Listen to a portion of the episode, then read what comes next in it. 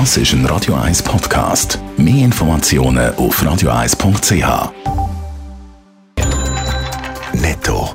Das Radio 1 Wirtschaftsmagazin für Konsumentinnen und Konsumenten wird Ihnen präsentiert von Blaser Greinicher. Wir beraten und unterstützen Sie bei der Bewertung und dem Verkauf von Ihrer Liegenschaft. blasergreinicher.ch Dave Burkhardt. An der Schweizer Börse dürfte es heute Morgen im roten Bereich losgehen.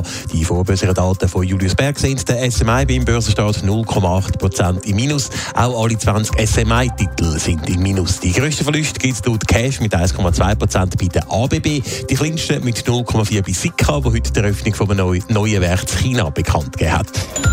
Die Schweizer Exporte sind im November deutlich zurückgegangen. Im Vergleich zum Oktober sind es fast 10% weniger gewesen. Hauptgrund ist laut dem Bundesamt für Zoll und Grenzsicherheit die Pharmaindustrie. Die Ausfuhren sind um fast 20% eingebrochen. Ein leicht Plus gibt es bei den Import. Das ergibt eine Handelsbilanz mit einem leichten Überschuss von einer halben Milliarde Franken. Der Industriekonzern Burkhardt Compression übertrifft beim Bestellungseingang erstmal die Milliardengrenze. Seit Anfang Jahr hat der Bestellungseingang 1 Milliarde Schweizer Franken überstiegen, teilt das Unternehmen mit.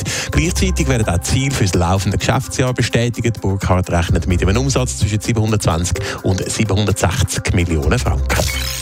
Ein Haufen Hausbesitzerinnen und Besitzer in der Schweiz heizen noch mit Gas und Öl. Darum machen die steigenden Energiepreise jetzt dem einen oder anderen Eigenheimbesitzer Bauchweh. Viele denken auch an einen Umstieg und über einen Umstieg nach Dave Burkhardt. Äh, jeder zehnte Eigenheimbesitzer in der Schweiz leidet schon jetzt stark unter den steigenden Energiepreisen. Für fast die Hälfte sind die stärkeren finanziellen Belastungen zumindest spürbar. Das zeigt eine neue Umfrage von Comparis. Darum überlegen sich äh, natürlich viele von ihnen, wie sie könnten sparen Und da wollen eben offenbar ein Haufen Hausbesitzerinnen und Besitzer mit einer Öl- oder Gasheizung in eine umweltfreundlichere Heizung investieren, um Heizkosten sparen, nämlich knapp die Hälfte in der Stadt und der Aglo sind es ein bisschen mehr als auf dem Land. Energiekosten sparen kann man aber nicht nur beim Heizen, da gibt es noch Haufen anderes Potenzial im Haus.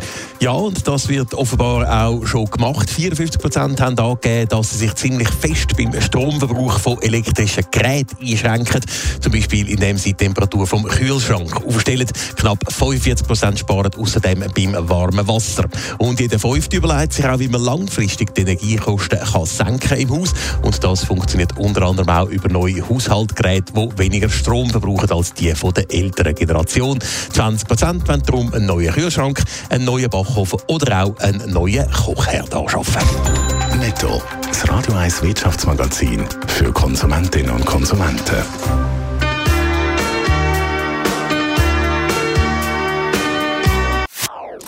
Das ist ein Radio 1 Podcast. Mehr Informationen auf radio1.ch.